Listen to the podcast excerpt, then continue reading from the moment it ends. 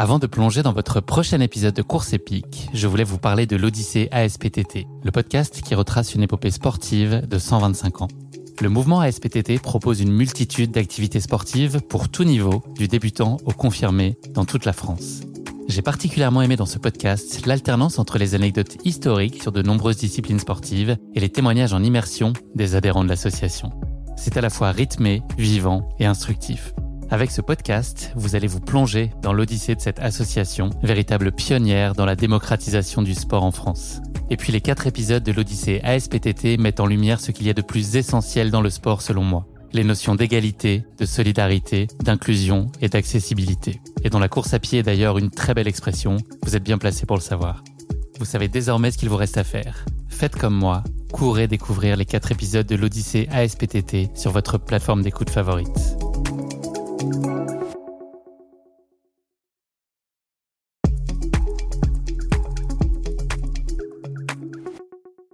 arrivé peut-être deux semaines avant l'UTHC 125 que j'étais supposée courir en, 2018. C'est d'ailleurs pourquoi l'UTHC 125 a une aussi grosse importance pour moi parce que c'était vraiment quelque chose que j'étais quelque chose que je voulais aller compléter accepter tout ça, ça a été très difficile parce que ça a donné une tournure à ma vie qui était complètement différente. Par contre, dès que j'ai accepté ma blessure, été capable de vraiment rester positive et puis j'ai focusé beaucoup de mon attention sur différentes choses. Le monde de la course à pied devait être oublié pendant au moins six mois. Donc, j'ai focusé beaucoup sur le travail, sur mes relations, euh, la famille, les amis, des choses comme ça. Puis, je pense que à la fin du compte, je suis reconnaissante que j'ai pu enrober ma vie de autre chose que juste la course à pied parce que c'est certain que si je m'étais pas cassé la jambe, probablement que j'aurais été vraiment seulement dans la course à pied. Et puis, euh, ça aurait changé là, un peu la trajectoire des, dernières années parce que ça m'a quand même pris quatre ans là, revenir euh, pour faire la course que j'avais planifié faire. Donc, c'est quand même assez exceptionnel de penser que ça que ça m'a pris autant de temps. Bonjour à tous, je suis Guillaume Lalu et je suis ravi de vous retrouver dans ce nouvel épisode de Course épique. Course épique, c'est le podcast Running et Trail qui vous fait vivre dans chaque épisode une histoire de course hors du commun.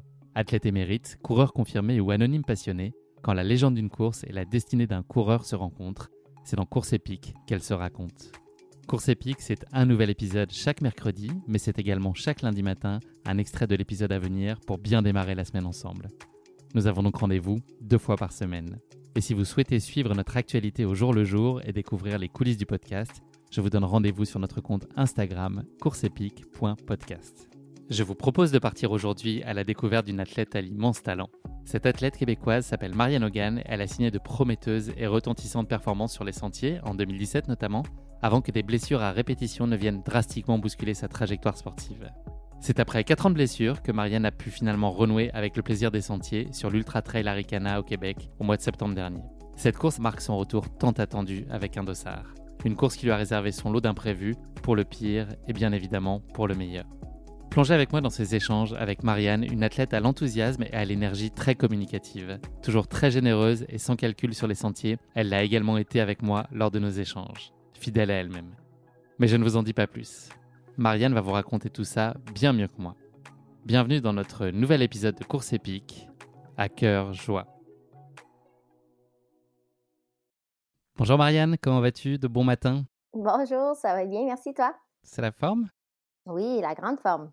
Eh ben moi, c'est pas la forme. Ben, moi, il est 6 heures de plus que toi déjà, puisque tu es au Québec. Et puis, j'ai une nuit compliquée avec les enfants, donc j'ai dormi 5 heures. Mais ça va, ça va aller. Je suis ravi qu'on puisse échanger et ça, ça me donne une sacrée forme. Oui, c'est une bonne pratique pour les ultras, les enfants. Ça pratique vivre ta vie sans trop de sommeil. eh ben, je peux dire que je suis prêt là. je peux tout faire. Marianne, je suis ravi d'échanger avec toi dans ce nouvel épisode de Course épique. Il faut dire que j'entends parler de toi depuis très longtemps et en des termes très élogieux, notamment par euh, Nicolas Fréret, que je salue, qui est euh, créateur entre autres du podcast hautement recommandable La Bande à des Plus, encore de Mathieu Blanchard, que tu connais euh, de longue date. Rien d'étonnant à ce qu'il érige une statue de Marianne, puisque c'est finalement assez courant en France. Il y en a dans toutes les mairies et dans toutes les, toutes les, tous les lieux publics et administratifs. Il y a une statue de Marianne. Voilà. Je ne sais pas si c'est toi, mais en tout cas, nous, on a des, des, statues de Marianne en France un peu partout. Je ne sais pas si tu savais ça. Euh, non, je savais pas. C'est pas aussi populaire au Québec, je pense. Bah ouais, parce qu'elle représente en fait les valeurs euh, de la devise euh, liberté, égalité, fraternité. Donc voilà, c'est elle qui, représente la République française finalement. C'est Marianne. Et ouais, un gros privilège. Marianne, avant qu'on s'intéresse plus particulièrement à ta pratique sportive, on va en parler un peu plus tard. Est-ce que tu pourrais te présenter peut-être d'une façon un peu plus administrative? Quel âge tu as? Où vis-tu? Qu'est-ce qui t'anime en dehors de, de, la course à pied? Oui. Alors moi, c'est Marianne, j'ai 31 ans et puis j'ai un appartement qui est situé à Montréal, quoique je voyage beaucoup. mais mon pied de base est vraiment au Québec. je suis allée en fait faire mes études en Californie et puis par la suite, j'ai vécu trois ans au Colorado. Donc, j'ai aussi une bonne base aux États-Unis. et puis, dans la vie, moi, je travaille en ressources humaines. Puis, je pense que ça englobe beaucoup de ce que, ce que j'aime beaucoup de la vie. En fait, moi, je suis vraiment quelqu'un qui euh, qui aiment vivre avec d'autres gens. Donc, euh, je, je, me ramasse beaucoup de l'énergie de d'autres personnes. Euh, donc, je travaille en ressources humaines dans une compagnie TI ici à Montréal. Et puis, je suis aussi entraîneur avec le coaching du coureur. Donc, encore une fois, j'aime ça beaucoup partager ma passion avec d'autres gens qui se lancent entre elles. Donc, c'est un peu ce que je fais là, à l'extérieur du monde de la course à pied. On va remonter dans le temps, loin, loin, loin. Est-ce que tu peux nous parler de la petite fille que tu étais? C'était quoi tes, traits de caractère? Est-ce que tu étais euh, une petite fille euh, apaisée, euh, très tonique, déjà très sociable et, ouverte aux autres? Oui, ben, je pense que c'est mon enfance qui a fait en sorte que je suis devenue quelqu'un d'assez sociable. Je suis en fait la plus jeune de quatre enfants. Et puis, on est quatre enfants en quatre ans. Donc, c'est sûr que. Ta maman doit être prête pour plein d'ultra trail aussi, là, je pense. Exactement. Euh, mais c'était vraiment cool, en fait, grandir. on a grandi dans une petite ville euh, de campagne. Euh, ça s'appelait Bedford, dans les cantons de l'Est, au Québec. Et puis, ben, en étant la, plus jeune de quatre, j'avais toujours quelqu'un avec qui, avec qui jouer, avec qui faire du sport. et puis, on a vraiment grandi là, dans une famille où on n'avait pas, on pas le droit d'écouter la télé. On, avait, on était toujours encouragés à aller jouer dehors. Donc, on a fait tous les sports, là, le soccer, le basketball, le dehors avec, avec mes frères. J'ai fait beaucoup de ça et puis, très rapidement, on a commencé à, faire des sports tous ensemble. Et puis, je pense que ça a beaucoup guidé la personne que je suis aujourd'hui, en fait, mon enfance. Le fait que tu sois la petite dernière, ça a voulu me dire qu'il fallait que tu t'imposes un peu plus aussi? Est-ce qu'il a fallu faire ta place plus que les autres? Oui, il a définitivement fallu que je fasse ma place, mais, mais en même temps, je pense que ça s'est fait de façon naturelle. C'était toujours le. En fait, c'est que je trouve que ce que ça m'a poussé, c'est que je, je suis jamais gênée d'aller voir quelqu'un puis lui demander hey, veux-tu faire ci, veux-tu faire ça? Ou juste rentrer dans les plans des autres. Je suis quand même quelqu'un qui est assez flexible puis euh, qui aime ça justement se, se joindre à, d'autres plans.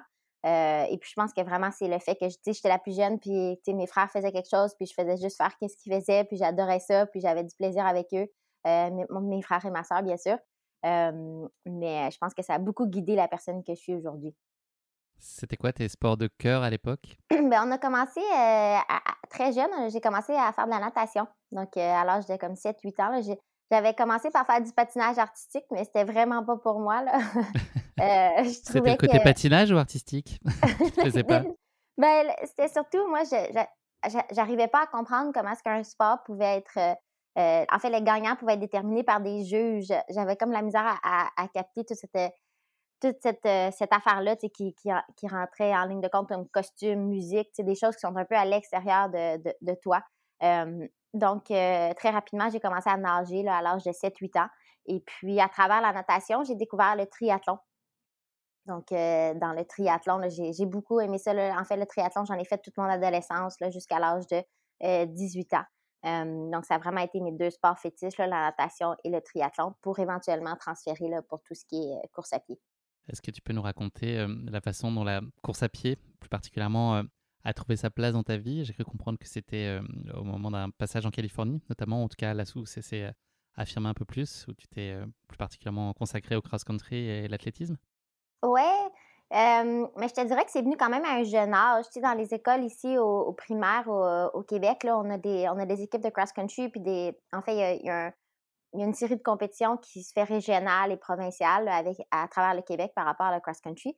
Et puis moi, j'adorais ça. C'était vraiment, euh, tu sais, j'aimais ça pouvoir compétitionner contre les différentes écoles, les différentes régions, aller aux provinciaux où est-ce qu'on allait rester dans des écoles euh, tous ensemble pour, euh, pour faire une course de cross-country.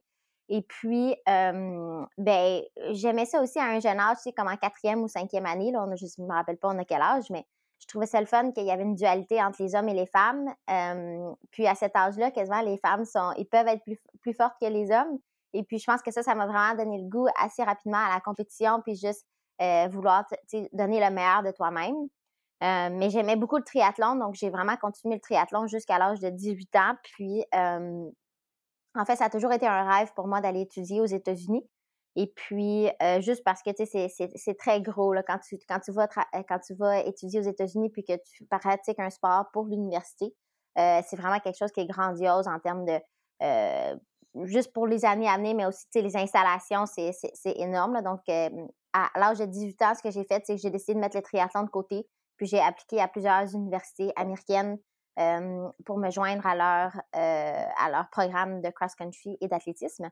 Et puis, j'ai tombé sur un programme à San Diego que j'ai adoré. J'ai vécu en fait cinq années à San Diego. Et puis, j'ai adoré ça. J'ai fait, j'ai couru pratiquement seulement que le 10 km. mais à la fin de ces années-là, j'étais vraiment, j'ai beaucoup, j'ai beaucoup aimé ça faire l'athlétisme, mais moi, je suis pas du tout quelqu'un qui est aussi structuré que l'athlétisme a besoin de faire en sorte que tu sois structuré. le, le, fait de devoir frapper toujours un pace à chaque, à chaque tour de piste, c'était quelque chose que je trouvais plus redondant. mais j'aimais toujours aussi courir, fait que je me suis lancée plus dans la course en sentier là, quand j'ai fini mon, ma maîtrise à l'université. La course en sentier, tu l'as, c'est particulièrement révélée à toi quand tu étais au Colorado, c'est ça? Oui, exactement. Quand, quand j'ai fini mon, mon université, j'ai déménagé au Colorado. Et puis là, ça, en fait, c'est juste arrivé de façon très organique. Là. Je pense que quand tu étais au Colorado, j'habitais à Boulder, euh, qui est vraiment la méca là, un peu de, de, la course en sentier là, au Colorado. Ben, en fait, aux États-Unis. et puis, c'est, juste, ça, s'est fait de façon naturelle. J'ai commencé à courir en sentier. J'ai commencé à rencontrer beaucoup de gens qui faisaient de la course en sentier. Je me suis joint à des groupes. Euh, j'ai fait partie d'une communauté. Puis, euh, une chose, en fait, une chose après l'autre a fait en sorte que je me suis lancée dans le monde, dans le monde de l'ultra assez rapidement. Ça ressemblait plus toi justement à ce côté un peu détaché de la contrainte et ce sentiment de, de liberté, de sociabilité, c'était plus, plus aligné finalement avec ce que tu es? Oui, absolument. Je trouve que la course en santé, moi, je, ce que j'adore de la course en santé, c'est que justement, c'est que tu n'es pas focusé sur ton pace, tu n'es pas focusé sur rien, tu es vraiment focusé sur comment tu te sens, puis comment est-ce que tu attaques la montagne ou, ou euh, c'est à toi de voir ta stratégie de course, puis, de, puis c'est pas une stratégie de course qui est très linéaire, même si tu as un plan préétabli, euh, il y a différentes choses qui vont survenir durant une course qui font en sorte que tu es obligé de réagir à ce qui se passe. puis c'est ce que j'aime, il y a beaucoup, beaucoup de variables qui font en sorte que euh, une course se déroule d'une façon et non d'une autre sur cette dimension compétitive qu'on sent t'anime aussi beaucoup. Est-ce que si tu devais placer le curseur, est-ce que c'est une compétition qui est plutôt face à toi-même ou est-ce que c'est plutôt l'émulation, essayer de faire aussi, de te challenger de, et d'être confronté, le terme est, un peu excessif, mais en tout cas de voilà, d'être en compétition avec d'autres. Est-ce que c'est, tu le fais plus pour toi ou est-ce que tu le fais plus pour aussi te challenger? Euh, c'est sûr que je le fais beaucoup plus pour moi. Euh, tu sais, même dans les courses, des fois, il y en a qui me disent souvent, que je, ben, j'ai tendance à partir quand même assez rapidement. Euh, puis il y en a beaucoup qui me disent que je devrais que je devrais pas faire ça ou que je devrais que je devrais adapter mon style pour, pour la compétition et tout ça. Euh, mais ça, ça vient vraiment de moi. Quand je, je, démarre la course, je me sens vraiment bien. Puis c'est juste le sentiment qui m'emporte. Puis, puis tu sais, je me lance dans une course. Donc, je passe un peu moins de temps à me soucier de ce que les autres font, puis plus comment moi je me sens à travers d'une distance, puis je gère de cette façon-là. L'ultra-endurance sous, plein de formes, en fait, elle, est très présente dans ta vie. Qu'est-ce qui explique aussi que tu sois allé euh, vers ce type de, format euh, très éprouvant? Parce que voilà, la compétition, elle peut exister sous, sous plein de formes, euh, sous des sports collectifs, sous des sports individuels, mais qui sont peut-être, voilà, le 10 000 mètres, c'est un exercice qui est encore différent, même si très délicat. Qu'est-ce qui t'appelait, toi, dans l'ultra-endurance? C'était euh, peut-être l'introspection, la quête aussi euh, personnelle, euh, d'être un peu dans, dans, la douleur et le dépassement de soi aussi sur un temps long. Qu'est-ce que tu venais y chercher? Ben, je pense que la quête personnelle vient en deuxième plan. Moi, pour moi, ce qui m'a vraiment appelé avec l'ultra, c'est j'adore le fait que ce soit autant communautaire. et puis j'adore le fait aussi que pour compléter un ultra, tu ne peux pas faire ça tout seul. Tu sais, je veux dire, si vraiment tu veux bien réussir à un ultra, tu dois avoir des gens qui t'accompagnent, tu dois avoir une équipe avec toi et puis ça, je trouve ça, je trouve ça vraiment le fun. quand je suis rentrée dans le monde de l'ultra, j'avais le concept d'un pacer, puis le concept d'une crew. Euh, j'ai toujours trouvé ça super le fun. Puis intéressant de pouvoir amener des gens de ton entourage à t'aider dans ta réussite. C'est vraiment pas un sport individuel, euh, contrairement à beaucoup d'autres sports de course à pied. je pense que l'ultra, c'est vraiment le sport qui rassemble. Euh, donc oui, pour ta progression personnelle, mais c'est aussi l'aspect communauté, là, quand, quand tu fais des entraînements d'ultra, c'est tellement pas difficile de trouver des gens pour, euh, pour aller faire, euh, pour aller faire euh, une, niaiserie une fin de semaine, une, des sorties qui font pas d'allure. et puis, la camaraderie aussi, là, je dirais que dans le monde de l'ultra, la camaraderie, elle, était, elle, est assez, elle est assez particulière, c'est vraiment ce que je préfère. c'est sûr qu'il y a le concept de dépassement de soi, je ne peux pas passer à côté de ça non plus. Je trouve ça vraiment intéressant de toujours voir où est-ce qu'on peut amener notre corps ou qu'est-ce qu'on peut faire pour pousser les limites. puis moi, ce que j'adore le plus dans le monde en ultra, c'est que des fois, tu vas frapper un down, puis tu penses vraiment que tu as, trouvé le fin fond du baril et puis, sans raison particulière, à un moment donné, tu te, ressors de ce gouffre-là et puis tu es capable de, continuer d'avancer. Puis ça, j'ai toujours trouvé ça extrêmement intéressant. Est-ce que tu es du genre à dire non si on propose une sortie là pour demain matin? Est-ce que tu vas dire oui dans 100% des cas, quel que soit le contexte et la situation? Tu peux pas résister? Toujours partante? Je dirais que c'est même problématique. Là. Je pense que j'apprends avec les années, mais c'est certain que dans le passé, il y a eu des moments où j'aurais pas dû faire quelques sorties et peut-être que ça m'aurait évité quelques blessures. mais tu sais, dans, dans, mon monde idéal, je serais toujours en mesure de dire oui à des sorties, oui à des défis, oui à des, à des idées un peu, un peu euh, rigolotes là, qui, qui, qui, arrivent là, sur mon chemin. Je digresse un peu, mais cette, cette approche très instinctive et très spontanée, qu'on sent presque artistique, j'ai envie de dire, dans ta pratique de la course à pied, est-ce que c'est quelque chose qui se traduit aussi dans ton quotidien et dans ta façon d'être dans la vie de manière générale ou c'est vraiment juste très spécifique à ta pratique? Non, je suis vraiment quelqu'un comme ça. Je suis, je suis, je suis capable de suivre des plans, évidemment, et je suis capable de m'adapter avec les gens, mais moi, personnellement, je vis vraiment pas ma vie de façon carrée. Là. Moi, c'est vraiment euh, je, je, vois comment la vie, la vie arrive, puis je réagis en conséquence. puis j'adore ça, chaque matin, je sais jamais vraiment trop qu'est-ce que je fais, puis comment est-ce que je vais procéder. Ou, euh, et puis, et puis c'est vraiment quelque chose que j'adore. Et puis que je pense que c'est quelque chose aussi qui m'aide en ultra parce que tu sais jamais vraiment qu'est-ce qui va t'attendre. Puis c'est justement d'être capable de réagir et de ne pas euh, de ne pas stresser par rapport à différentes situations. Fait que oui, c'est c'est dans la course à pied, mais c'est vraiment dans ma vie. Là. si quelqu'un m'invite à faire quelque chose qui n'a rien à voir avec la course à pied, je vais tout aussi être. Euh, je vais, je vais être aussi partante pour, pour ces plans-là aussi. Est-ce que tu peux ressentir la même euh, émulation et la même fougue? À pratiquer euh, bah, des, sorties un peu libres ou à essayer de t'attaquer à, des, à off ou des FKT Ou est-ce que vraiment le fait d'avoir un dossard sur toi, ça sublime forcément le rendez-vous? Ben, je pense que je suis capable de, me lancer sur des FKT aussi.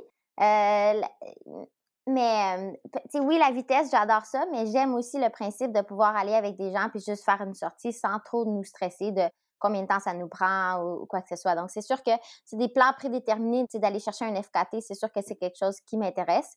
Mais euh, je te dirais que de façon générale, ce que j'aime le plus, c'est c'est l'idée qu'on est tous en train de s'entraîner ensemble pour faire une sortie X. J'aime mieux, j'aime mieux l'idée de se lancer un défi qui est comme qui est très long ou très ou très difficile, ardu, et puis qu'on est comme cinq personnes, puis qu'on doit s'assurer que les cinq personnes en arrivent au bout.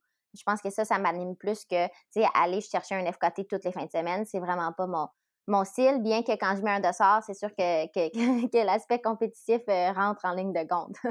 J'ai quand même cru comprendre que dans le Colorado, tu avais fait quelques hold-up sur ce travail là, quand tu avais décidé un peu de mettre de vitesse, tu avais quand même euh, raflé pas mal de segments.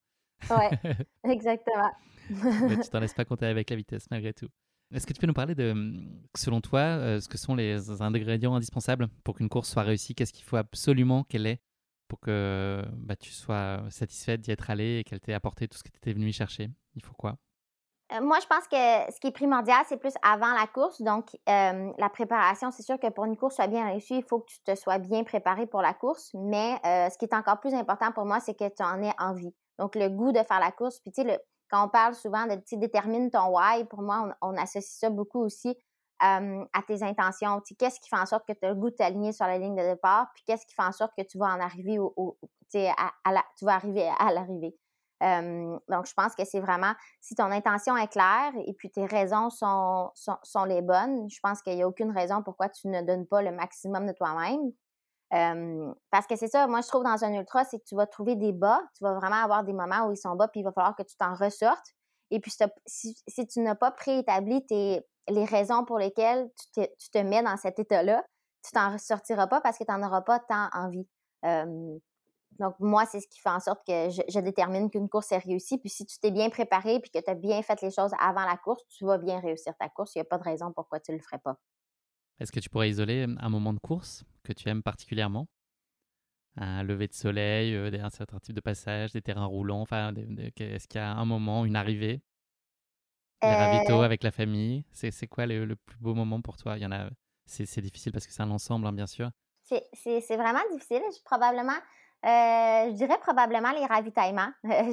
J'aime vraiment ça, les ravitaillements, quand tu arrives, puis tu sais, ça fait, ça fait peut-être 15-20 km que tu cours toute seule dans ta bulle, tu n'as pas parlé à personne. Tu as, accumulé toute cette énergie que tu veux sortir, puis quand tu arrives au ravitaillement, tu es capable de faire le point avec, avec les gens qui sont là pour toi puis qui te sont chers. moi, je trouve ça super important de te faire ravitailler par des gens qui sont proches de toi pour, pour que tu puisses le savourer avec eux. donc, c'est un moment que, que, j'adore. Mais sinon, de façon générale, dans toutes les courses, là, moi, les, les, les portions que j'adore le plus, ce sont les longues, longues descentes là, où tu peux courir pendant vraiment longtemps à une vitesse assez soutenue. Ça, c'est vraiment quelque chose que, que j'adore. Puis j'adore ça quand on est plusieurs personnes à, bien rouler dans des longues descentes comme ça. Dans toutes les courses, je remarque que c'est là que j'ai le plus de plaisir puis que euh, j'ai vraiment, je suis vraiment contente d'être là. Les années 2016-2017 euh, notamment, elles ont été euh, remarquablement fastes et riches en excellents résultats euh, pour toi. je vais citer quelques, quelques victoires et trophées. Donc les 50 miles de Fort Collins où tu as devancé la précédente, 20, je sais pas comment on dit gagnante, j'allais dire vainqueuse, mais ça n'existe pas, ni vainctrice. donc ce sera la gagnante de Western State 2016, la gagnante de la CCC. tu as gagné les 50 miles de Beyond the Rock. 55 euh, km du Red Hot Moab en février aussi 2017. Une course avec Mathieu Blanchard que vous avez fait en binôme. Euh, la Transalpine Run, tu as fait cinquième du marathon du Mont Blanc. Bref, beaucoup de beaucoup d'excellents résultats. Est-ce que euh, c'est à ce moment-là de ton parcours que tu as commencé à, identifier, à prendre conscience du potentiel que tu pouvais avoir? Est-ce que c'est déjà des choses dont tu étais convaincu un peu plus tôt ou est-ce que c'est quelque chose que tu n'as même pas encore aujourd'hui accepté? Est-ce que tu as le souvenir à un moment de, de, de te dire, OK, euh, j'ai un, potentiel à exploiter, j'ai vraiment envie de, creuser, de densifier les efforts pour essayer d'aller euh, le plus loin possible? Ben, j'aimerais ça revenir sur la question que tu m'as demandé plus tôt, tu sais, quand je fais une course, est-ce que je me compte, est-ce que, est que je la fais pour moi-même ou pour d'autres? Puis je pense que, tu sais, quand, quand tu es nouvelle dans le sport, puis justement, l'année 2017, j'étais assez nouvelle, tu sais, puis je me suis alignée, tu sais, je me, rappelle je me rappellerai toujours à Quadwalk, je me suis alignée contre des gens, tu sais, Casey, Claire, Anna May, c'était trois personnes qui avaient gagné des grosses courses dans le monde de l'ultra puis qui étaient très reconnues. Et puis moi, quand je me suis alignée sur la ligne de départ, c'est sûr que j'en étais consciente, que, tu sais, je m'alignais contre des gens qui avaient un très, un, très bon résumé de course. mais c'est très important pour moi de juste faire ma course. Et puis c'est vraiment ce qui est arrivé. Tu sais, je suis arrivée, j'ai fait ma course, je me suis pas vraiment préoccupée de ce que les autres faisaient. Et puis ça a fait en sorte que j'ai l'idée, tu sais, pratiquement toute la course. Et puis, je pense que c'est ce qui est le plus important pour les gens, c'est de savoir que c'est pas parce que d'autres personnes ont fait d'autres choses dans le passé que toi, tu peux pas faire quelque chose d'impressionnant dans le futur. fait que c'est sûr que ce genre de performance-là est venu solidifier un peu la confiance en moi. mais moi, ce que je voudrais dire à, tout, à, les gens qui, qui nous écoutent, c'est surtout que il, ça prend juste une bonne performance pour que tu fasses partie des, que tu fasses partie des meilleurs. Puis je pense que c'est ce que j'aimerais dire à ce sujet-là. C'est sûr que ça a été surprenant pour moi un peu, mais d'un autre côté, tant et aussi longtemps que je faisais ma course, tu sais, au meilleur de mes habiletés, j'allais pas être déçue. Donc, tu sais, une première place euh, aux courses que tu as mentionnées, ça se prend bien, mais c'est quelque chose que, tu si tu suis propres, tes propres habiletés, tu ne devrais pas être surprise de ça.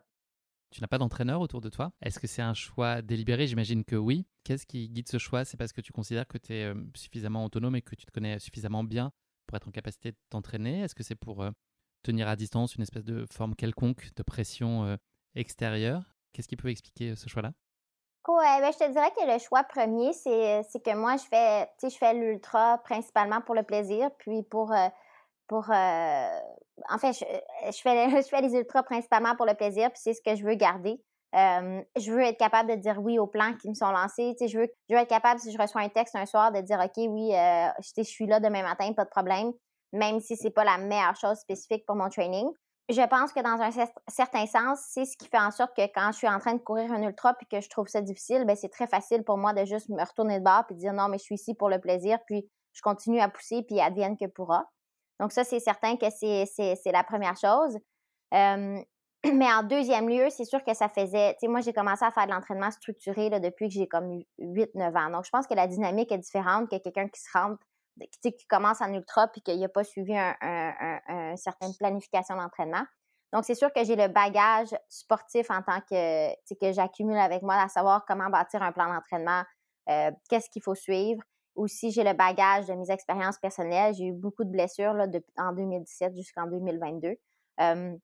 donc, je suis la meilleure personne pour savoir où est ma limite. Puis, je, je, je commence à savoir quand est-ce que je dépasse la borne puis qu'il faut que je fasse certaines choses différemment. Euh, c'est sûr aussi que je suis entraîneur avec le coaching du coureur, donc j'ai beaucoup d'outils à ma disposition là, pour, euh, pour, euh, pour jouer avec ça.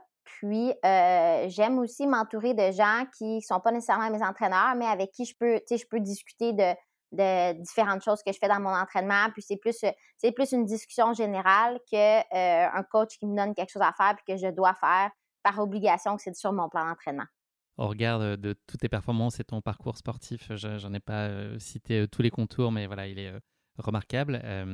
donc tes compétences sont évidemment avérées. Est-ce que tu vois des domaines dans lesquels tu as une certaine marge de progression Et si oui, est-ce que tu décides de les travailler ou est-ce que tu décides plutôt d'asseoir tes forces et de travailler sur les choses que tu sais déjà bien faire? Comment est-ce que tu raisonnes par rapport à ça?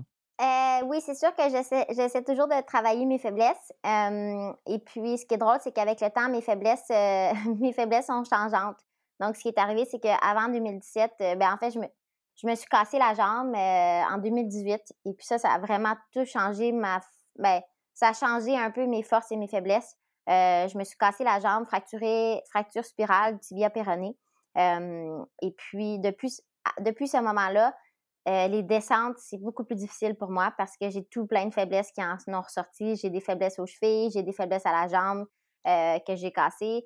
tandis qu'avant 2018, je, t'aurais dit que ma plus grande faiblesse, c'était les montées et puis ma plus grande force, c'était les descentes. Mais maintenant, ça vraiment, ça s'est inversé en fait, je dirais pas que ça s'est inversé, mais ça s'est beaucoup, ça s'est réétabli. Donc, je te dirais que j'ai pas vraiment de force autant monter que les descendre, mais à cause de ça, je dois tout le temps tout travailler, mais c'est surtout les petites faiblesses que je dois travailler au niveau de ma mobilité. Là, je te dirais que depuis, depuis ma blessure, j'ai des faiblesses flagrantes que je dois travailler en continu.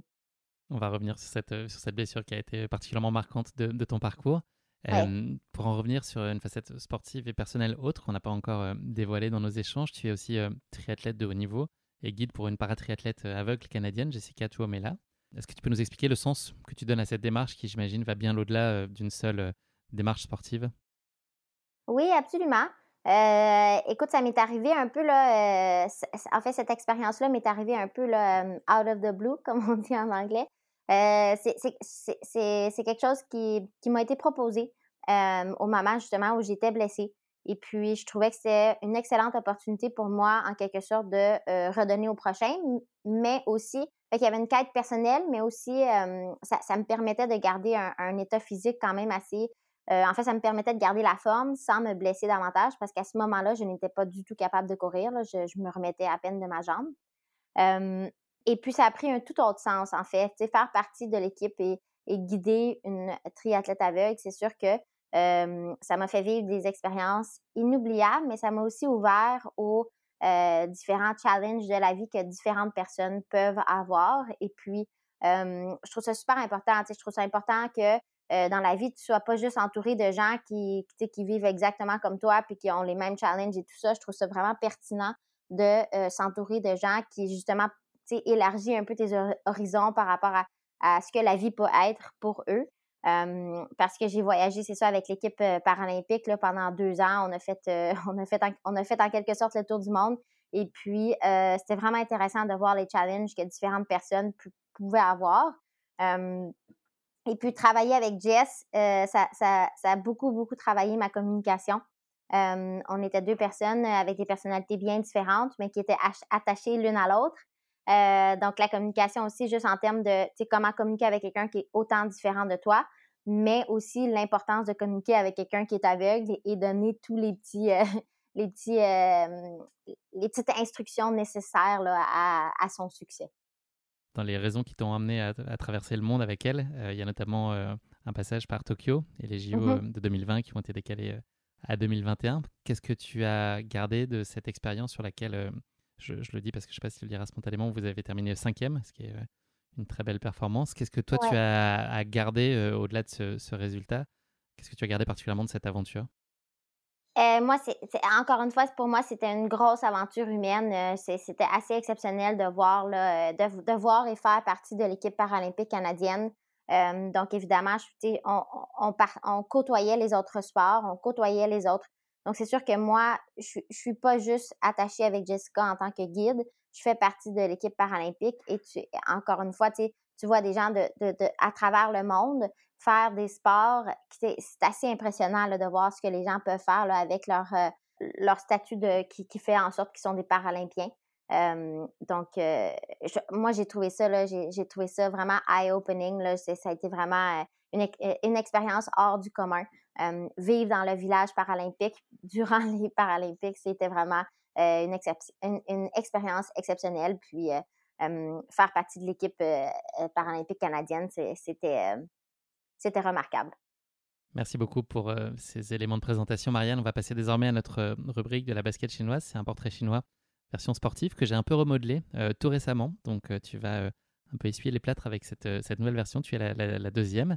La première question de cette basket chinoise, est-ce que tu pourrais nous parler d'un moment qui a changé ta vie pour toujours? Tu l'as peut-être déjà évoqué dans nos échanges préliminaires. Est-ce qu'il y a un moment qui a été particulièrement un, cap de ta vie majeur? Euh, Oui, c'est un. Perso ou sportif ou autre? Oui, c'est un moment qui m'est arrivé quand, quand j'étais assez jeune, en fait. quand j'étais assez jeune, c'est ça, j'étais nageuse et puis j'étais une nageuse correcte. Je n'étais pas, pas tant. Je ne serais pas allée aux Olympiques en natation, disons. et puis quand j'ai appliqué dans un programme sport-études, euh, à l'âge de, je devais avoir 10-11 ans, je me rappelle plus trop. j'ai été, refusée dans ce programme-là. Et puis, ça m'a vraiment frappé comme quoi, ça m'a frappé comme un gros échec. Et puis, les raisons de l'entraîneur, c'était que je n'étais pas assez sérieuse dans le sport. et puis, je trouve ça flagrant parce que à ce jour, je pense qu'à mon âge, outre les gens de l'ultra trail que je côtoie, je suis probablement celle qui prend le sport, tu sais, pour lequel, dans, mon entourage, pour les gens qui ne courent pas, c'est sûr que le sport a une énorme partie de ma vie. et puis, nous, on s'est, donc, donc, ma famille et moi, on a accepté le refus, on a, on a continué de, de, faire notre vie. Et puis, cet été-là, en fait, j'ai fait un triathlon et puis c'est avéré que j'ai gagné le triathlon. Et puis, suite à cette victoire, on m'a laissé rentrer dans le programme. Euh, donc, ça n'a pas eu d'impact, mais euh, pour moi, ça a beaucoup résonné parce que je me dis, je me dis que les gens, tu sais, des, fois, il, va arriver un moment où tu vas te faire refuser ou tu vas te faire, euh, il va t'arriver quelque chose de négatif quand au final, euh, il n'y a aucune raison pourquoi ça t'arrive, puis que tu peux pousser à travers, puis il n'y a aucun problème. Rejet, le rejet par une personne ne veut pas nécessairement dire que tu ne vas pas te faire accepter par une autre, ou le rejet d'une situation ne va pas dire que. Donc, pour moi, je me garde toujours cette situation-là en tête quand je me dis, tu si je, je vis un échec, euh, c'est pas une raison que le prochain événement peut pas être un succès donc, c'est sûr que je, je, suis ravie d'avoir vécu cette expérience-là à un jeune âge. Puis je pense que ça a vraiment, ça m'a vraiment mis dans une position de juste dire, tu sais, on continue d'essayer jusqu'à temps que ça fonctionne. Deuxième question de cette basket chinoise, est-ce que tu peux nous parler de l'accomplissement qui t'apporte le plus de fierté? Et par accomplissement, j'entends pas nécessairement un succès ou une victoire, ça peut être une chose du quotidien ou voilà un moment de partage. Est-ce qu'il y, a quelque chose qui te, rend particulièrement fier dans des grands ou petites, petites actions? Oui. Euh, ben c'est sûr que moi, je vais, je, vais, aller dans un accomplissement plus sportif qui m'amène beaucoup de fierté parce que ça, ça, a demandé beaucoup de, d'efforts à compléter. Donc, euh, compléter la Transalpine avec euh, Mathieu Blanchard en, 2017, là, je pense que ça m'a vraiment montré à quel point on est capable de, de pousser son corps au maximum quand on pense qu'on n'a plus, plus du tout d'énergie.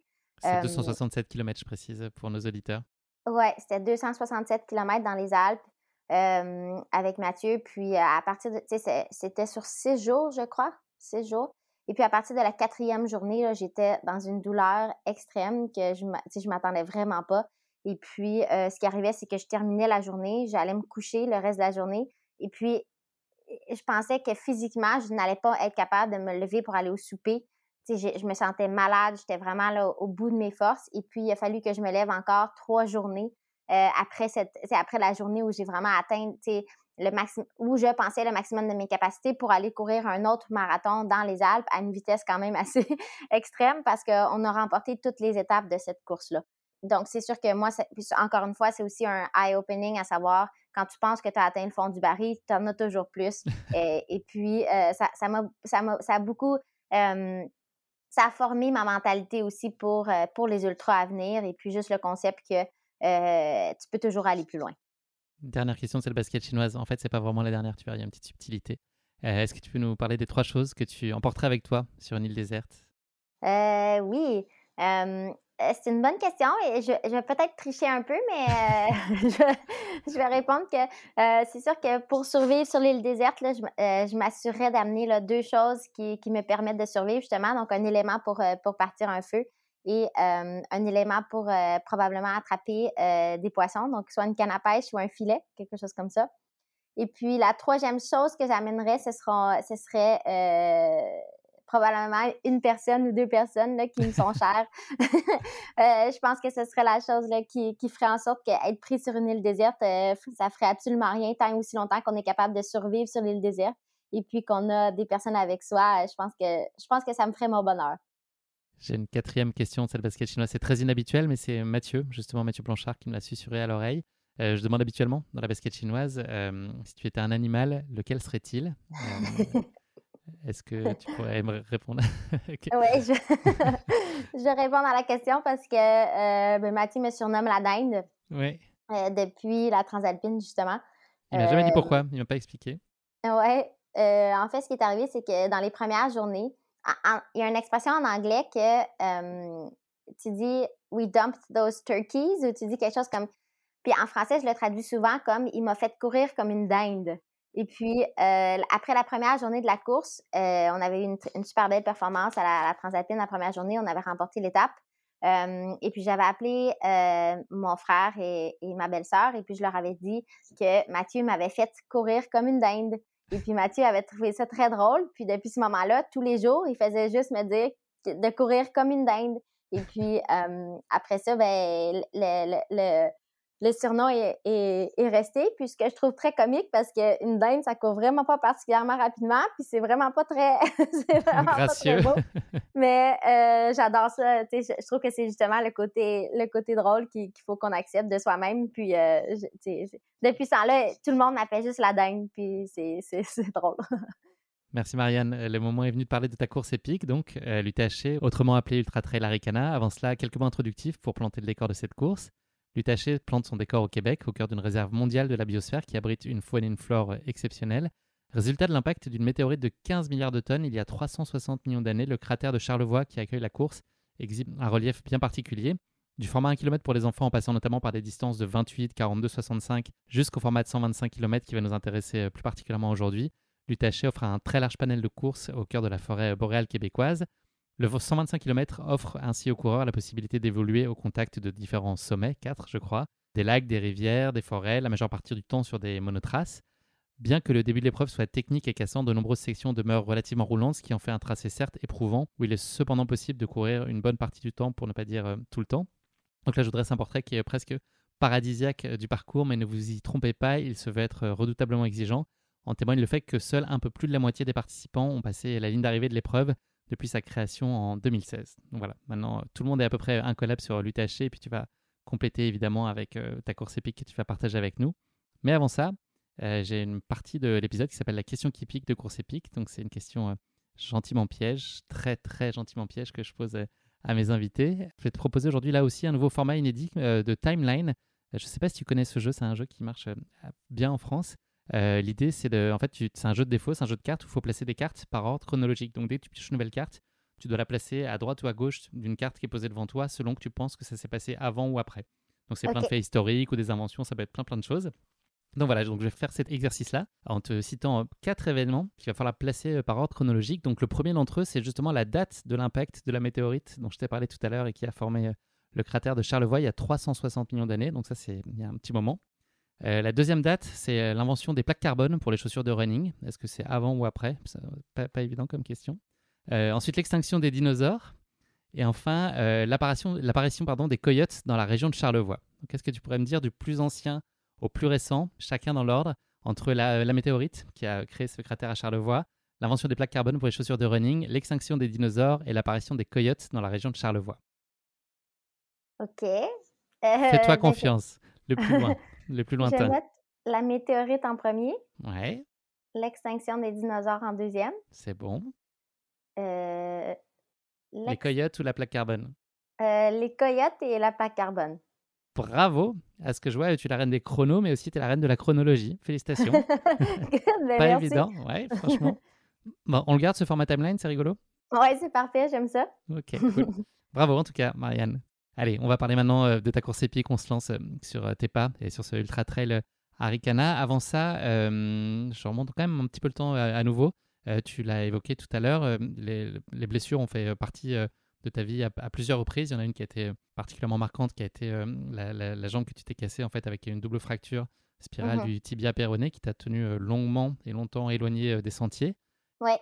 Ces blessures, elles sont d'origine accidentelle ou est-ce que c'est lié à une éventuelle surcharge, des fragilités qui sont liées à ta physiologie? Est-ce qu'une première blessure en a appelé forcément d'autres en, guise de compensation? Comment est-ce que tout ça s'est enchaîné à, tes dépens?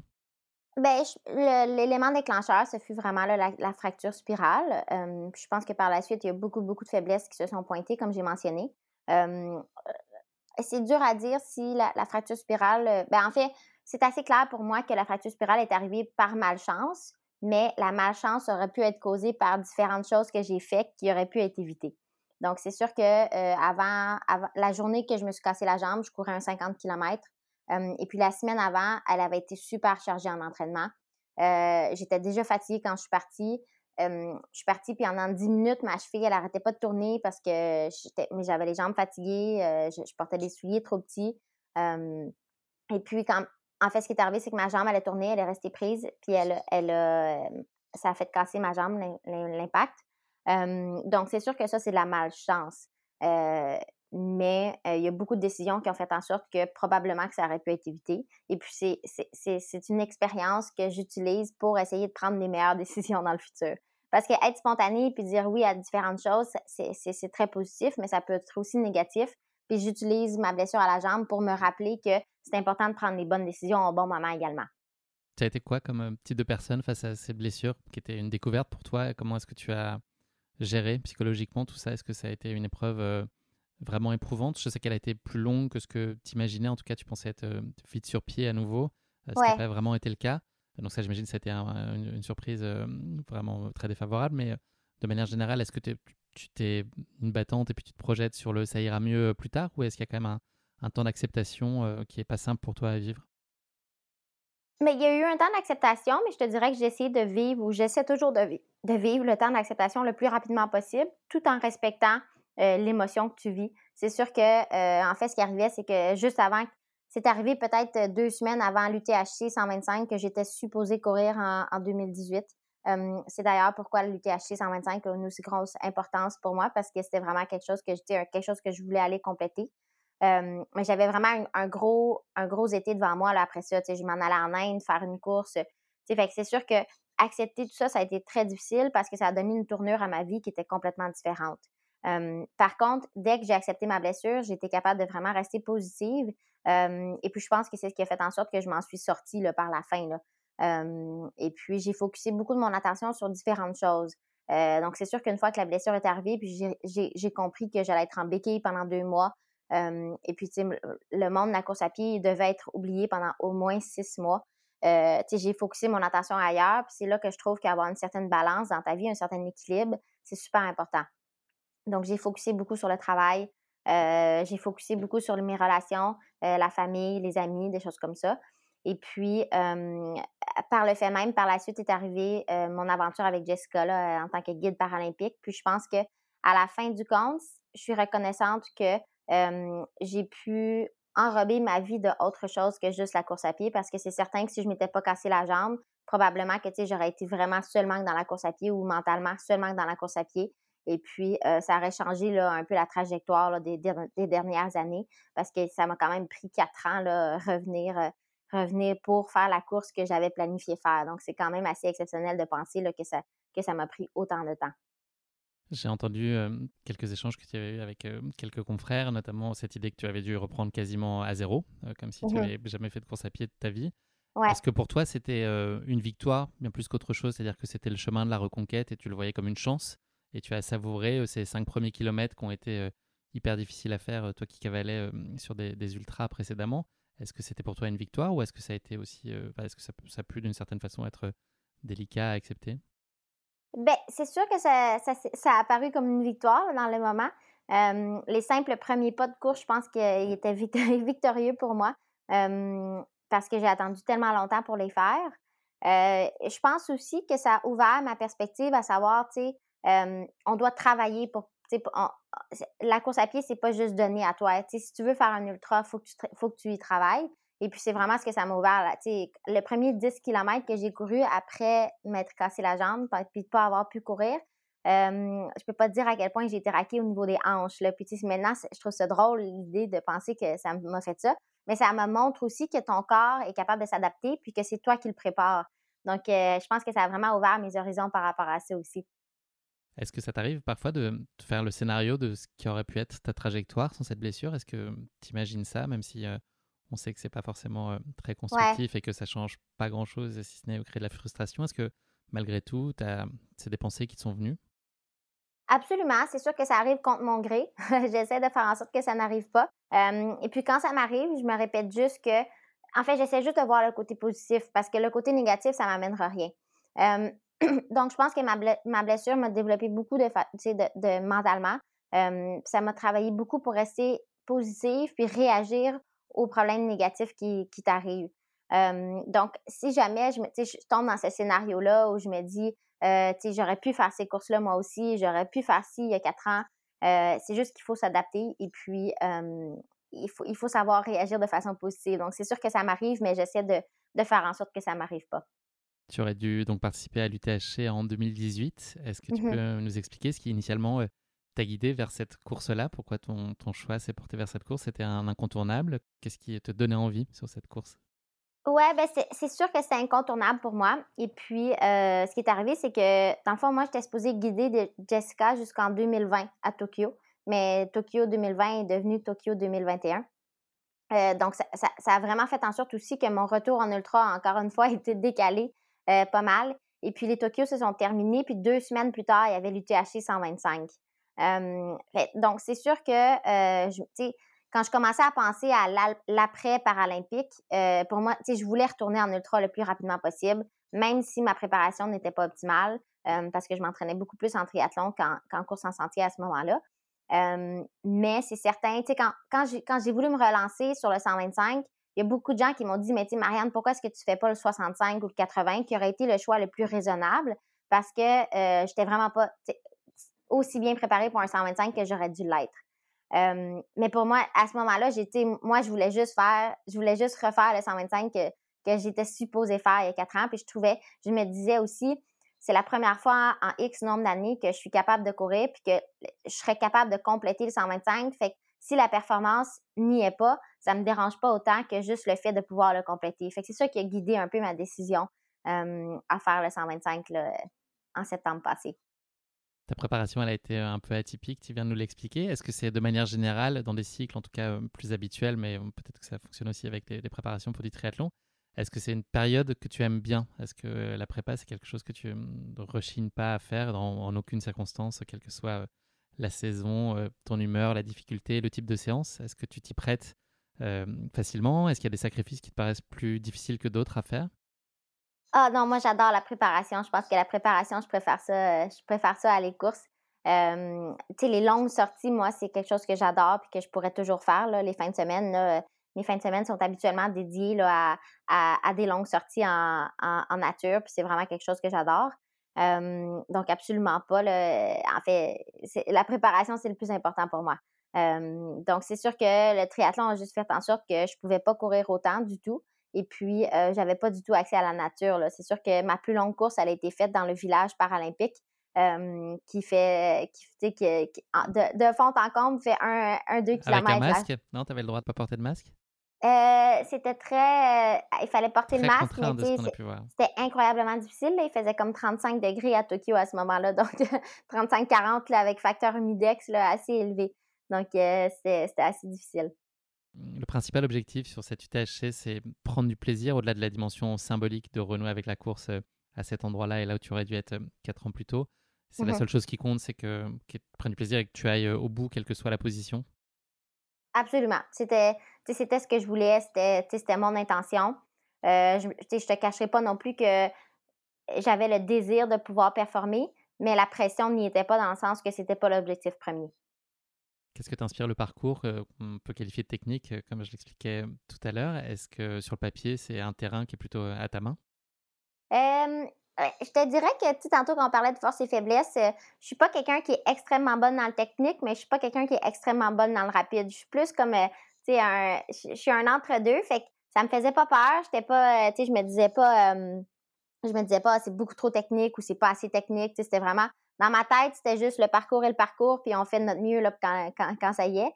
Euh, mais c'est sûr que euh, vu ce qui est arrivé, puis on va y arriver, là, peut-être un peu moins technique, ça m'aurait aidé là, à, la fin, à la fin de la course. Est-ce qu'en amont de la course, c'est impensable pour toi de dire que tu vas être euh, sur la réserve et dans la retenue compte tenu de ce qui s'est passé pour toi les, années précédentes? Est-ce que tu as cette idée d'y aller à fond, enfin de ne pas aller contre nature et d'y aller, en tout cas si c'est pas à fond, en tout cas de t'écouter pleinement et puis de, de donner quand même et puis de faire confiance à ton instinct? Absolument. Je veux dire, moi, c'est toujours ce que je fais, puis ça n'a pas été différent là, à l'UTHC. Là. Euh, même que j'ai peut-être été un peu trop à fond au début. Là. Je me rappelle les premiers 4 km. Là, je pense qu'on les a courus en bas de 4 minutes euh, 10 km. Donc, on est parti vraiment vite. Puis, euh, mais j'ai du plaisir de A à Z. Là. Je regrette absolument rien. Puis, euh, il n'y a pas de problème. Mais c'est sûr que, euh, si jamais, si jamais je, me- je me construis un calendrier avec des courses A et des courses B, je pense qu'il va vraiment falloir que je me parle là, quand je fais une course B pour, euh, pour essayer là, de, de Tu peux pas gérer faire que des courses A, c'est pas possible, Marianne. Elles peuvent pas toutes être. A, sinon il n'y a, plus de- Exact. il y a plus de B. exact. Est-ce que hum, cette euh, reprise, finalement, elle a été hum, source d'une certaine euh, nervosité pour toi en amont? Je sais pas, la, la nuit précédente, euh, est-ce que tu as eu du mal à, à trouver le sommeil Est-ce que tu as le cerveau qui cogitait beaucoup pour cette reprise Ou est-ce que tu étais euh, très sereine? J'étais vraiment sereine, mais euh, je t'avouerai qu'il y a quelque chose que j'avais lu un article la, journée avant, puis probablement que, je n'aurais pas dû lire, mais ça m'a pas m'a pas touché tant que ça. C'est juste que c'est sûr que ça a ajouté un coup de pression de plus. J'avais lu un article qui disait, dans le fond, euh, qui posait la question à savoir si je serais capable de performer à la hauteur de mes performances en 2017. Ce que j'ai quand même trouvé difficile parce que c'est sûr qu'entre 2017 et 2020, 2021, il y a beaucoup de choses qui sont arrivées. Donc, personnellement, moi, je les prends en considération, mais le monde ne les prend pas nécessairement en considération. Donc, te mettre la pression à savoir est-ce que tu es capable de retourner à ce que tu as fait dans le passé. Puis moi, je veux pas vivre dans le passé, je veux vivre dans le futur.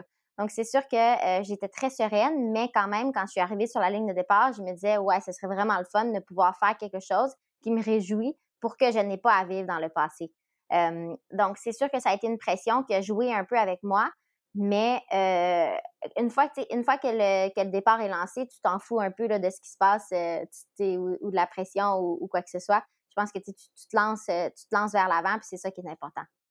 Qu'est-ce que tu t'attends à vivre avec cette UTHC Ben, je, je m'attendais justement à, vivre euh, à vivre quelque chose de positif. C'était vraiment ce que je voulais. Là. C'était juste pouvoir finir la course puis d'être contente d'avoir fait la course. Euh, mais euh, pour c'est ça qui est intéressant pour moi, c'est que juste m'aligner sur la ligne de départ, c'était incroyablement positif parce que ça voulait dire que en quelque part, je croyais que j'étais capable de terminer 125. Puis ça, c'était une victoire que je, que, que je devais célébrer parce que j'avais pas eu l'occasion de le faire là, dans les derniers dans les derniers dans les dernières quatre années. Là. Ça y est, nous sommes le vendredi 10 septembre 2021, en tout début d'après-midi. euh, le départ est donné, tu nous l'as expliqué, donc euh, tu pars euh, très étonnamment bien en tête sur les Ouais. quatre premiers kilomètres. Jusqu'au kilomètre 15, tu tiens bien l'allure avec un groupe qui est solide et puis tu es dans le, le top 10 euh, au scratch. Donc ton début de course est, est maîtrisé. Quels sont les signaux que tu envoies ce début de course? Tes, tes sensations sont réconfortantes? Est-ce que ça te- t'incite même presque à, à pousser encore un peu plus? Absolument. Là, les- le début de course, tout s'est super bien passé. Euh, on était un petit groupe, on jasait, euh, les, les choses allaient super bien. Euh, c'est un sentier très technique que j'avais eu la chance de courir, en fait, là, avec l'organisation pré- préalablement. Euh, et donc, euh, les choses se passaient, se passaient à merveille, en fait, début de course. Là. Jusqu'au kilomètre, à peu près aux environs du kilomètre 15, où tu jasais, effectivement, tu étais en train de, de discuter avec, euh, avec un camarade et puis tu as une, Ouais. une première alerte. Ouais, il y a quelqu'un qui m'a posé une question et puis je sais pas pourquoi, mais ça m'a comme déconnecté de ce que j'étais en train de faire. Puis au même moment où j'ai répondu, en fait, ma cheville gauche, qui est l'opposé de celle que je me suis que je me suis cassée, qui vit toujours les, les en fait, c'est celle qui est toujours le plus loadée, en fait, en termes de en termes en fait, c'est celle qui, qui, accuse toujours le, choc là, parce que ma droite est trop fragile. ben, ma, ma cheville, elle, est tournée, mais de façon quand même sévère. Là. Je me rappelle que ça m'a vraiment donné un coup. Et puis, instantanément, il a fallu que j'arrête de courir. Là. Je me suis mis à marcher, j'ai descendu, puis j'ai laissé passer. On était peut-être un groupe de cinq, puis c'est moi qui étais la première en avant. Il a fallu que je me tasse sur le côté, que je laisse passer tout le monde, puis que je me mette à marcher. À ce moment-là, c'est sûr que immédiatement, la minute que suivi, ça a joué dans mon mental. Tout de suite, j'ai commencé à me dire, mon Dieu, je serai jamais capable de finir la course. Je peux pas croire que ça m'arrive au 15e kilomètre, bla bla bla. Euh, et puis. Euh, à quel moment tu as réussi à reprendre le contrôle de tes pensées, avant même ben physiquement de voir, de pouvoir jauger de, l'état? Est-ce qu'il y a un moment où tu as réussi à dire, OK, je souffle, respire, là, c'est pas, c'est pas dit qu'il va se repasser rigoureusement la même chose Ouais, non. Il t'a fallu du temps pour ça? Non, je te dirais que dans la première minute, ça, tout est arrivé, en fait. Donc, l'émotion négative est arrivée. J'ai réagi en me disant, Marianne, ça se peut aussi que la douleur passe en, 30 secondes, il n'y a pas de problème, recommence à jogger tranquillement, on va voir ce qui arrive. Fait que j'ai marché un peu comme, tu sais, en hors un peu, là. Et puis, après, ce qui est arrivé, c'est que là, j'ai recommencé à courir, j'ai repris le contrôle. Mais là, j'ai commencé à stresser en me disant, tu sais, il me reste encore, il me reste encore 105 km ou 110 km à faire. comment est-ce que je vais réussir à ne pas me retourner la cheville? Parce que tout le monde sait qu'une fois que tu tournes la cheville, elle retourne également. fait que les, les 5 km qui s'en sont suivis ont été très difficiles de façon mentale parce que je devais pas laisser mon, ma, ma, tête aller dans le négatif. Mais après 5 km, la douleur commençait à se dissiper. Puis c'était par chance aussi, c'est qu'on arrivait dans un endroit où c'était plus roulant. Que c'est sûr que les côtes plus roulants, euh, j'étais capable d'encaisser le choc, puis il n'y avait aucun problème. J'ai pu rouler. Et puis, ce qui est vraiment plaisant, c'est que j'ai continué d'avancer. Et puis, quand on arrive au kilomètre, environ 30, 30 km, on doit monter le mont des Morios, qui est comme, la, dans le fond, la montagne la plus haute dans la course. Et puis, en montant le mont des Morios, je suis allée rechercher toutes les gens qui m'avaient euh, qui m'avait, euh, ben, que j'avais dû laisser, peut-être pas toutes, mais je suis allée rechercher des gens de ce pack-là. Et puis, je suis allée chercher aussi d'autres personnes qui étaient à l'avant. Fait que ça, ça m'a vraiment donné un, boost de confiance en me disant, OK, ça va pas si mal que ça. Puis je pense que c'est vraiment ce qu'on ce qu'on doit se dire quand on pense que les choses vont pas bien. Ça va jamais si mal que ça. Tu es capable de revenir là, tranquillement. Pour donner un ordre d'idée, tu es à peu près sixième à ce moment-là au classement général. Au moment ouais de, ce moment-là, ta, ta remontada qui a, débuté. Tu continues euh, à surfer sur ce, bel élan et les voyants sont ouverts, un peu comme euh, la forêt qui commence à t'entourer entre les kilomètres 30 euh, et 60. là, ça y est, tu as retrouvé pleine confiance, il n'y a pas de retenue et tu vas, tu vas vraiment libérer. Ouais, bah, c'est ça la chance que j'ai eue. En fait, c'est quand le 35e et le 60e kilomètre, c'est très roulant. Donc, tu sais, quand tu disais tout à l'heure que le sentier n'était pas trop technique puis que tu étais capable de rouler, c'est vraiment cette portion-là qui est la plus rapide parce que c'est des sentiers qui, se font super bien, puis la descente, elle, elle, elle, va vraiment bien. Fait que ça, ça a été vraiment, ça m'a beaucoup aidé. Puis c'est là que je suis allée chercher, en fait, je pense qu'à la fin de ce segment-là, j'étais rendue troisième overall. Tu t'en mets plein les jambes, mais est-ce que tu t'en mets aussi plein les yeux? Est-ce que le décor est euh, éblouissant? Tu t'émerveilles aussi, tu as le temps? Ou tu vas trop vite? ah non, c'est super beau. Puis tu sais, on a eu la chance aussi. Euh, en fait, ce qui est, vraiment bien, c'est que ah, c'est ça, UTH ont changé leur, euh, leur heure de départ. Avant, ils partaient le matin, donc la première section, ils voyaient rien. mais c'est merveilleux, là, cette section-là de, Charlevoix, on ne dirait pas que c'est en fait, on dirait que c'est le Québec, mais de façon très sauvage. Donc, c'est le Québec. Euh, euh, c'est super beau, super beau. T'as pas croisé de coyote? J'ai pas croisé de coyote, mais on, a croisé un porc-épic. ok, c'est pas mal aussi. La nuit euh, commence tranquillement à s'amorcer aux environs du kilomètre 60, avec une forêt qui commence aussi un peu à, se densifier. Est-ce que le contexte nocturne, c'est un, contexte dans lequel tu prends plaisir à évoluer habituellement? Est-ce que pour toi, c'est très apaisant, accomplissant? Est-ce que ça te demande plus de concentration et donc tu étais moins euh, agile et moins ça? Comment est-ce que tu vis ces passages de nuit? Moi, j'ai pas de préférence. Euh, si c'est la nuit, c'est la nuit. Donc, euh, on ça fait partie de la course. Ça fait partie de la course, puis on en profite. J'ai pas de préférence. C'est sûr que c'est une chose que je trouve super importante la nuit, c'est que tu t'équipes bien d'équipements pour bien t'éclairer. Ça, c'est certain.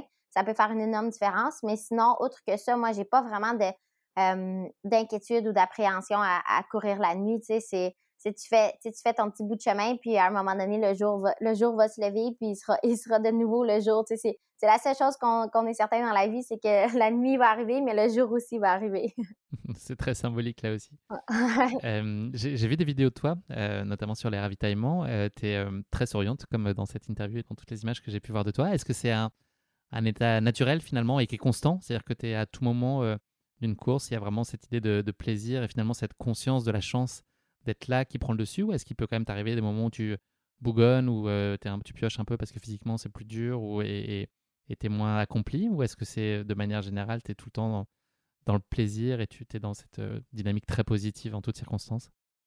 Ben, c'est sûr que euh, je suis toujours dans une dynamique très positive. C'est ce que j'adore. Puis, tu sais, je suis très contente d'être là. Puis, encore une fois, c'était tellement symbolique pour moi cette journée-là que euh, j'étais sur un high un peu. Là, je, pense euh, à quel moment tu discutes, puis c'est sûr que j'étais tellement contente d'être là, puis juste, encore une fois, d'être troisième au voir. Je ne m'attendais pas du tout à ça, puis c'était juste très positif comme moment. Donc, de façon générale, je suis toujours quelqu'un qui, est extrêmement bonne humeur. mais comme toute personne, c'est sûr que j'ai un moment où, où là, le, le, le mal prend le dessus. Donc, on va y arriver ce qui arrive, mais plus tard dans la course, là, j'étais j'étais physiquement tellement en douleur que j'avais de la misère à, me tenir debout. Donc, c'était plus difficile de garder la joie de vivre, mais je, je n'irai jamais du côté bougon. C'est sûr que c'est sûr que c'est pas c'est pas du mécontentement que je ressens, mais c'est plutôt euh, euh, de la douleur qui fait en sorte que c'est un peu plus difficile d'être expressive. Et puis c'est nous les Français les spécialistes pour râler, c'est pas vous les Québécois. nous on est très bons là-dedans. Le, kilomètre 80 marque euh, à nouveau un tournant euh, dans la course. Euh, c'était pas forcément un des passages les plus techniques. Est-ce que tu peux nous raconter ce qui se passait à ce moment-là? Une petite erreur d'inattention peut-être? Ouais, c'est sûr que c'est une erreur d'inattention, mais c'était aussi un, résultat du, départ de la course, là, ben, en fait, du, 15e kilomètre. En fait, ce qui est arrivé, c'est que tout le long des ravitaillements, je me demandais est-ce que je devrais enlever mon soulier puis taper ma cheville? Euh, et puis avec du recul, il n'y a aucun doute, j'aurais dû faire ça. parce que ce qui est arrivé dans le fond au 80e kilomètre, c'est que je descendais un sentier forestier qui est dans le fond une route de gravel en quelque sorte. Il y a beaucoup de roches dessus, mais euh, rien de technique à comparer des autres choses qu'on avait, avait vues dans la course.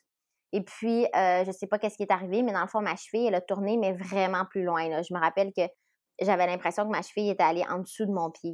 Et puis, j'ai senti un gros, gros, gros déchirement en quelque sorte. J'ai senti un bruit. Et puis la douleur qui, après ça était, en quelque sorte insoutenable. Donc là, à ce moment-là, j'ai pas eu le choix. Il a fallu que je m'assoie.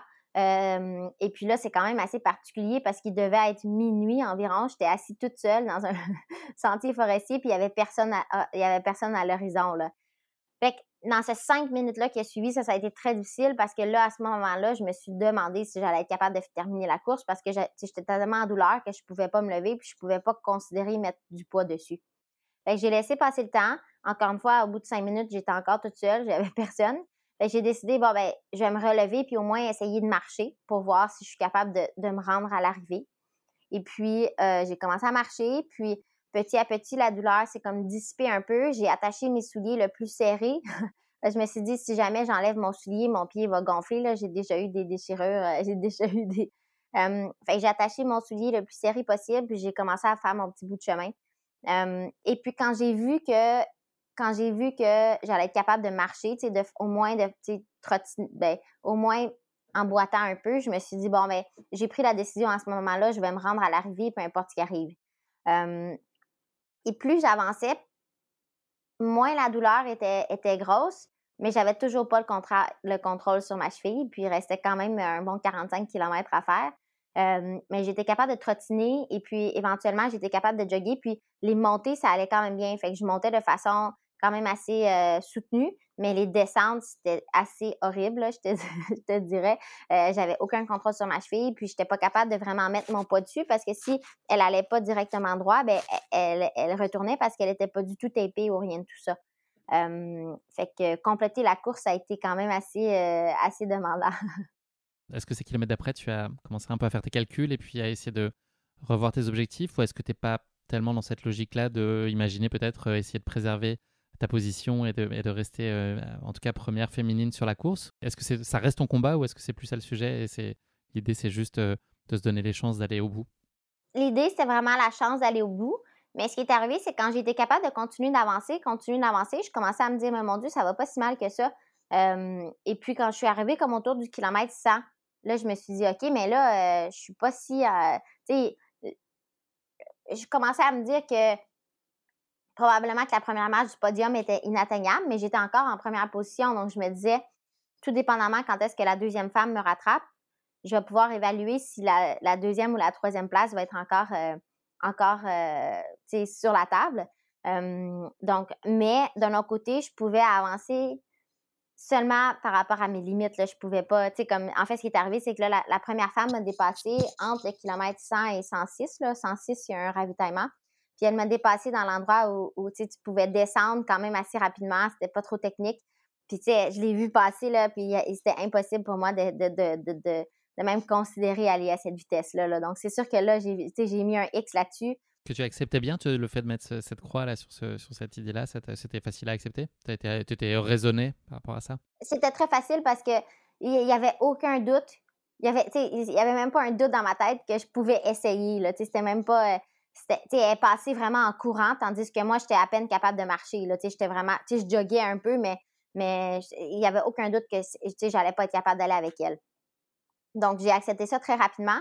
Je suis arrivée au ravitaillement, puis là, l'objectif, c'était d'arriver deuxième. Je m'étais comme mis dans ma tête, OK, c'est beau, maintenant, le nouvel objectif, c'est d'arriver deuxième. Puis j'ai demandé à ma crew, j'ai dit, la troisième, elle est où? Et puis, ce qui est drôle, c'est que ma crew a refusé de me dire où était la troisième. Puis, j'étais un peu comme, le rendu là, il était rendu euh, peut-être 3 euh, heures du matin, là, je sais pas il était quelle heure, mais tu sais, c'est sûr que j'étais un peu, euh, j'étais pas toute là. Puis, je sais pas pourquoi, mais j'ai accepté l'information. J'ai juste dit, OK, puis je suis partie. Puis, là, en montant par après, j'ai dit pourquoi j'ai pas insisté pour demander, tu sais, au moins pour que j'ai une idée? parce qu'après ça, j'ai couru tout le dernier comme 20. Puis tu sais, j'essayais juste de, monter un peu, mais comment?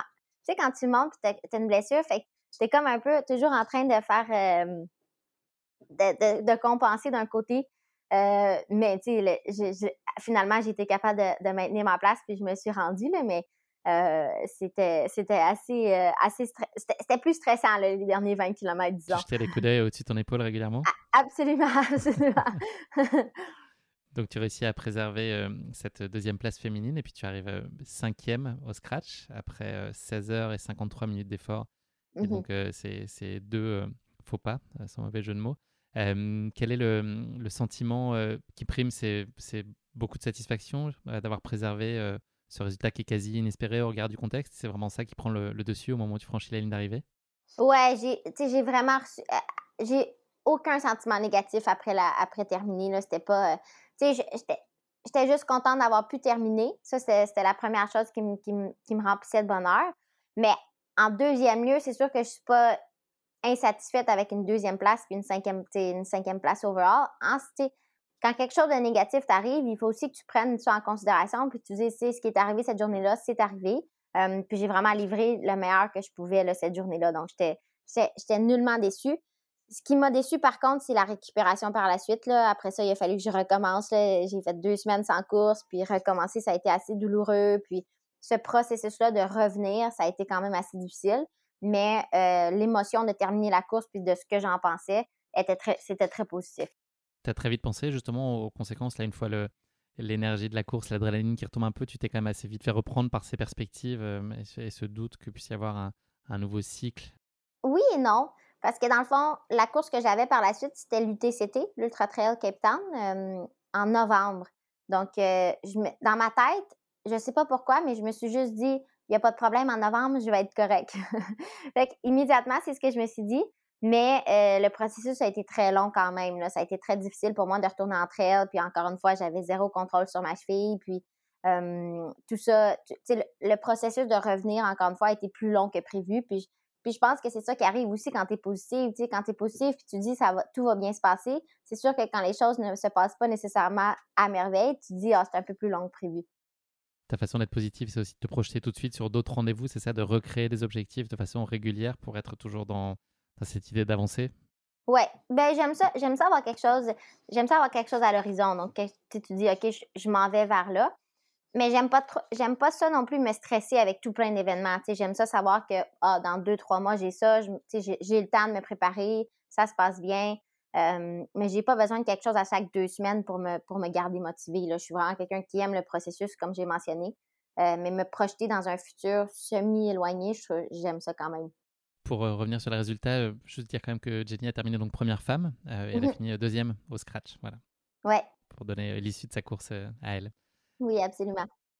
Qu'est-ce que cette course, elle t'a appris ou qu'est-ce qu'elle a conforté sur toi? Enfin, Qu'est-ce qu'elle t'a permis de, de comprendre Est-ce que c'était une libération aussi de, voir que, que tu pouvais retrouver quand même ce niveau de performance qui a été un peu contrarié par des éléments exogènes, mais voilà, en tout cas de te dire que tu étais tout à fait à ta place, que étais, tu, tu, retrouvais le plaisir que tu avais il y a quelques années plus tôt, tout ça était encore bel et bien là oui, absolument. Je pense que, sais, c'est comme la pression que j'ai ressentie avant la course, puis le doute que j'avais en quelque sorte dans ma tête, à savoir, est-ce que j'en suis encore là, est-ce que je suis encore capable de faire ça?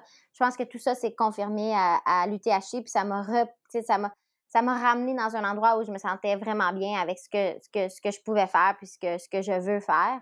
Donc, euh, c'est sûr que pour moi, la course a eu un énorme impact pour ma saison, la saison qui a suivi, puis, puis juste... Euh, juste le mental et le, processus de tout ça. Donc, c'est pourquoi, c'est pourquoi l'UTHC a joué quand même un grand rôle à, mon retour, sans aucun doute.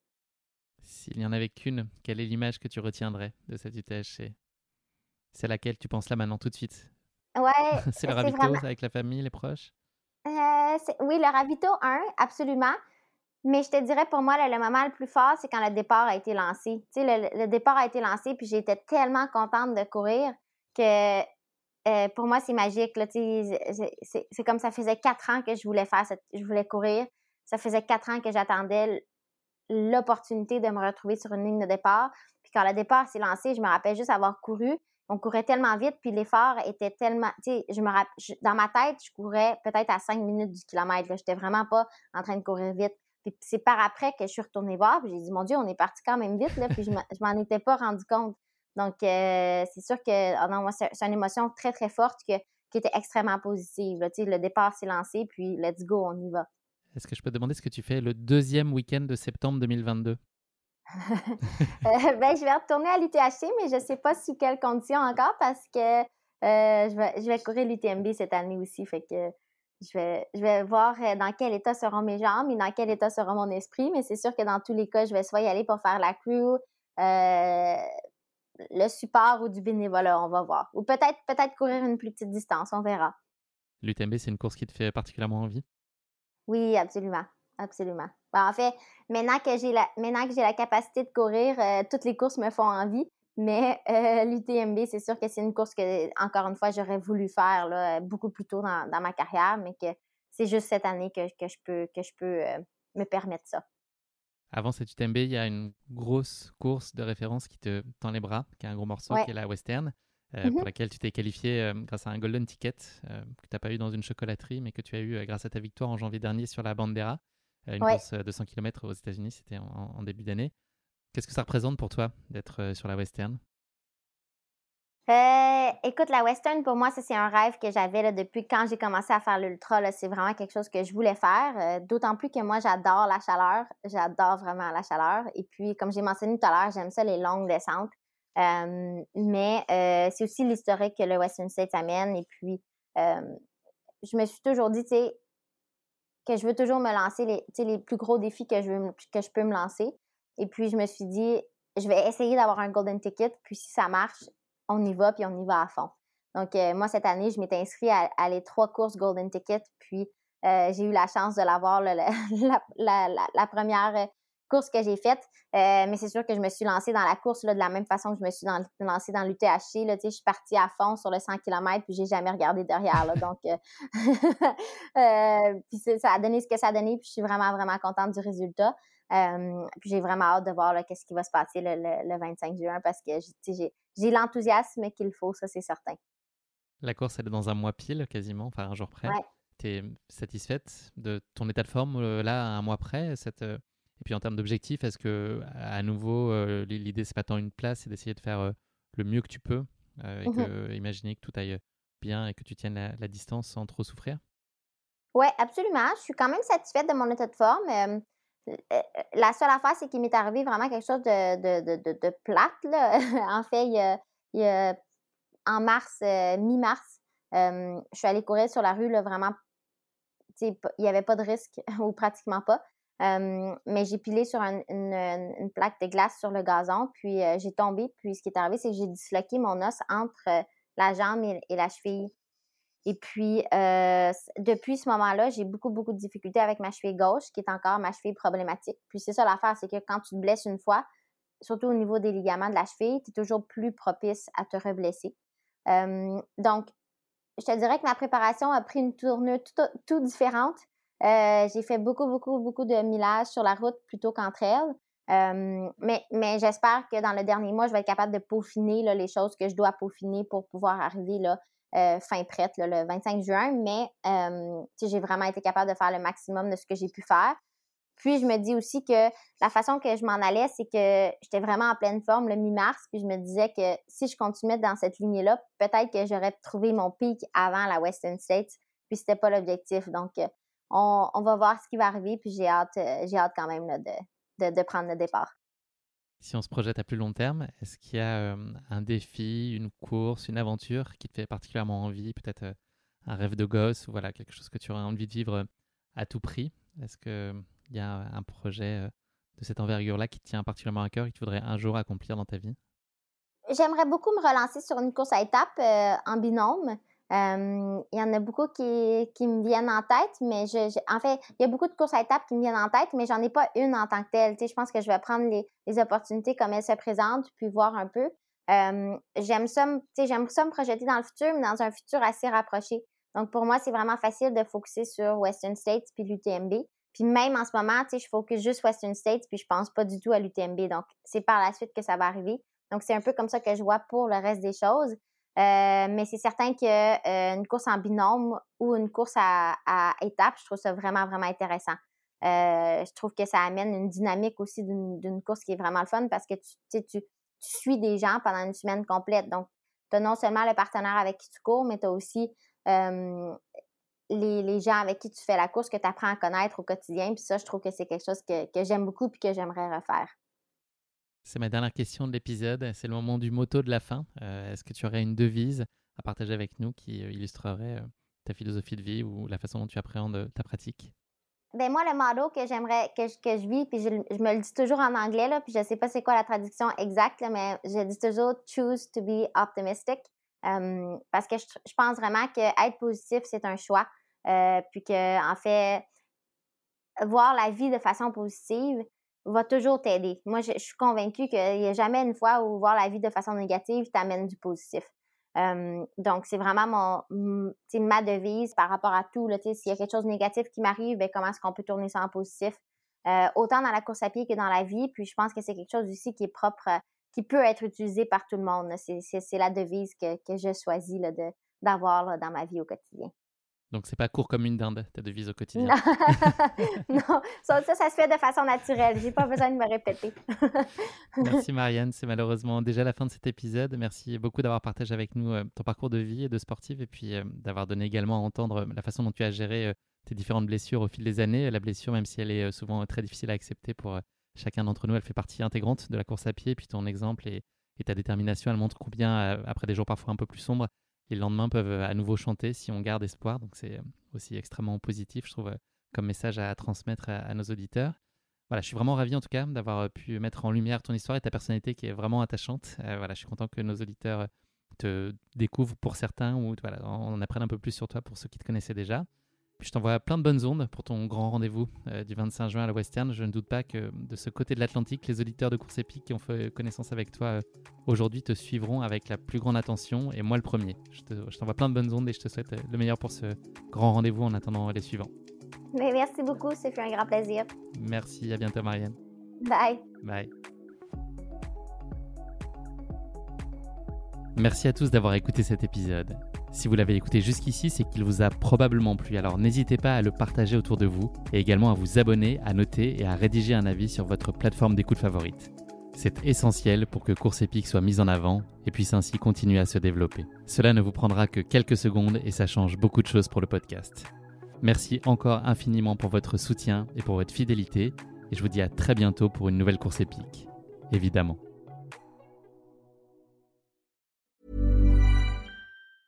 Mom deserves the best, and there's no better place to shop for Mother's Day than Whole Foods Market. They're your destination for unbeatable savings, from premium gifts to show-stopping flowers and irresistible desserts. Start by saving 33% with Prime on all body care and candles. Then get a 15-stem bunch of tulips for just $9.99 each with Prime. Round out Mom's menu with festive rosé, irresistible berry chantilly cake, and more special treats. Come celebrate Mother's Day at Whole Foods Market.